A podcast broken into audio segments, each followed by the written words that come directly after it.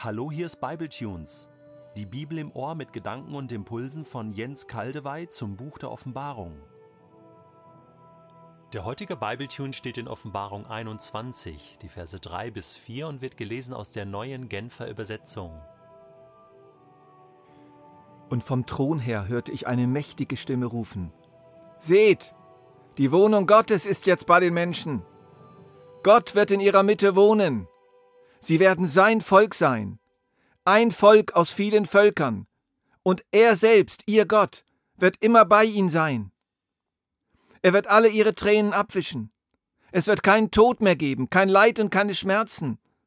Und es werden keine Angstschreie mehr zu hören sein. Denn was früher war, ist vergangen. Die mächtige Stimme ruft wieder vom Thron. Es ist nicht klar, ob es die Stimme Gottes ist oder die eines Engels. Johannes hört sie einfach vom Thron kommend. Und sie ist mächtig, durchdringend, voll Autorität, voll Kraft, voll Leidenschaft, unwiderstehlich und unmissverständlich. Seht, die Wohnung Gottes ist jetzt bei den Menschen. Gott wird in ihrer Mitte wohnen. Sie werden sein Volk sein, ein Volk aus vielen Völkern, und er selbst, ihr Gott, wird immer bei ihnen sein. Gott ist ganz nahe gekommen. Wörtlich steht hier sogar, siehe das Zelt Gottes bei den Menschen. Mir gefällt dieses Wort so gut. Gott wird in ihrer Mitte zelten. Das unterstreicht doch noch die Nähe Gottes. Gott ist nicht in einem prächtigen Palast verborgen sozusagen wie wenn der Palast zwar mitten in der Stadt stehen würde, aber dicke Mauern hat. Nein, es ist ein Zelt, ein dünnes Zelt mit dünnen Wänden, mit einem offenen Eingang. Das heißt, Gott ist einfach da, mittendrin, zugänglich, spaziert in der Stadt herum wie auf einem Campingplatz. Gott selbst. Und er wird nie mehr weggehen. Das ist die eine Möglichkeit, wie wir diesen Abschnitt auslegen können. Gott hat sein Zelt, seine Wohnung aufgeschlagen unter seinem Volk Israel, bestehend aus Christusgläubigen Juden und Heiden. Er selbst ist in ihre Mitte getreten, in einer nie dagewesenen und bleibenden Nähe. Unmittelbar ist er da, direkt spürbar, durch und durch erfahrbar. Es heißt dann in der neuen Genfer Übersetzung, Sie werden sein Volk sein, ein Volk aus vielen Völkern.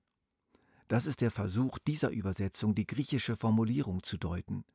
Dort heißt es nämlich, sie werden seine Völker sein. Sie werden seine Völker sein. Damit könnte nach Meinung einiger Kommentatoren gemeint sein, dass dieses eine Volk Gottes sehr vielfältig ist, aus Menschen besteht, die freigekauft wurden, erlöst wurden aus vielen Nationen der Erde. Wir haben dann sozusagen ganz verschiedene Quartiere in der Stadt. Eine Stadt bewohnt von vielen Völkern, und doch ist es ein Volk, eins mit Gott, eins im Geist. Ein schöner Gedanke. Viele Völker bilden ein Volk. Es gibt aber noch eine andere Möglichkeit der Auslegung dieser Wohnung Gottes bei den Menschen. Das ist nämlich auffallend, dass hier steht bei den Menschen. Es heißt nicht die Wohnung Gottes bei seinem Volk, sondern bei den Menschen. Das klingt für mich sehr allgemein. Das klingt für mich nach allen Menschen, bei allen Menschen.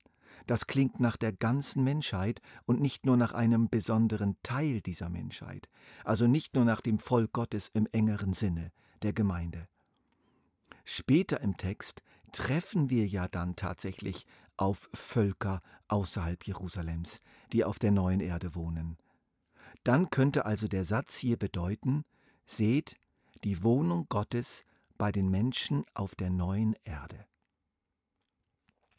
Diese Sicht erhärtet sich, wenn wir etwas vorgreifen und die Maße des neuen Jerusalems anschauen. Sie werden später genannt. 12.000 mal 12.000 mal 12.000 Stadien. Die Stadt ist also kubusförmig. Nun war es aber so, dass das Allerheiligste im Tempel Salomos, der Tempel schlechthin, der Tempel, der nach ausdrücklichem Auftrag Gottes selbst gebaut wurde, auf den die Herrlichkeit Gottes sichtbar herabkam, und zwar in das Allerheiligste hinein, auch kubusförmig war. Das Allerheiligste des Salomon, Salomonischen Tempels war kubusförmig, 20 mal 20 mal 20 Ellen. Das lesen wir in 2. Chroniken 3,8. Für alle damals zu jener Zeit war klar, das Allerheiligste, dieser innerste Raum im Tempel, in diesem Kubus, da wohnt jetzt Gott unter uns.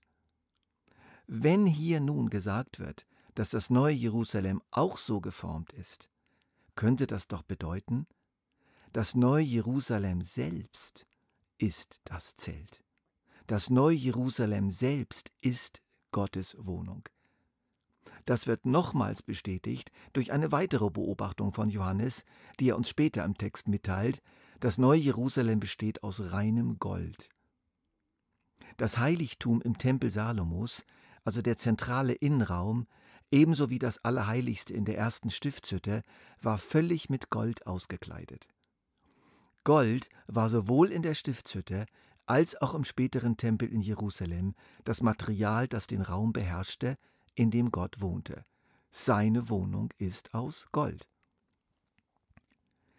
Das hat Konsequenzen.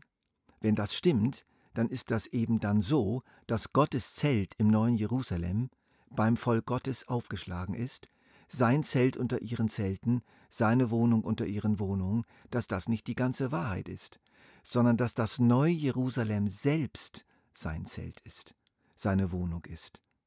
Das ganze neue Jerusalem bildet seinen Wohnort. Schauen wir nochmals unser Wort an.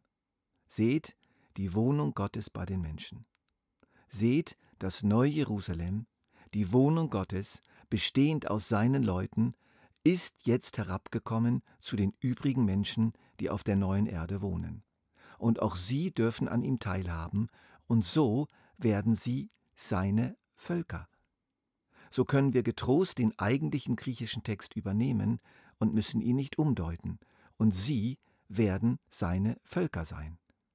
Alle Menschen auf der Erde. Gott zieht mit seinen Leuten, beziehungsweise Jesus mit seiner jungen Frau und seinem Vater, zieht auf die frische neue Erde mit ihrer neuen Bevölkerung um. Das herrlichste und größte Wohnmobil aller Zeiten ist unterwegs und nähert sich dem Zielort. Wie findet ihr das? Das neue Jerusalem als Wohnmobil Gottes. Finde ich toll. Das Neue, was hier in Offenbarung 21, 1 bis 4 geschieht, besteht eben nicht darin, dass das neue Jerusalem jetzt hier entsteht und dass wir jetzt endlich dorthin kommen. Die Gläubigen sind ja schon dort, sind ja schon bei Gott, sind ja schon unmittelbar mit Jesus zusammen. Das neue Jerusalem ist doch schon vorher da gewesen, aber eben bei Gott. Ihre Auferstehung, ihre volle Erlösung, ihre Vermählung mit Christus, ihr Eintauchen in die Gegenwart Gottes, das hat doch alles schon längst stattgefunden bei den Gläubigen. Das Neue besteht doch jetzt darin, dass nun neben der eigentlichen Wohnung in der sie sich vergnüglich und selig eingerichtet haben, noch eine verrückt schöne neue Umgebung für diese Wohnung entstanden ist. Die neue Erde. Nun schauen sie also alle durch das Fenster ihrer Wohnung oder stehen auf dem Balkon oder tanzen auf der Mauer oder sehen durch die Windschutzscheibe des göttlichen Wohnmobils und sehen diese prachtvolle neue Erde auf sich zukommen. Und sie ist nicht nur voller wunderschöner Berge, Flüsse, Seen, Weiden und Felder, sondern voller Menschen.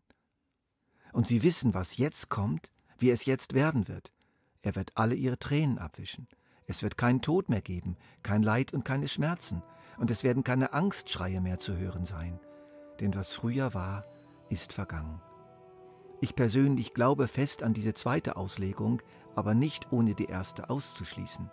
Beide stimmen und fließen ineinander. Nächstes Jahr in Jerusalem.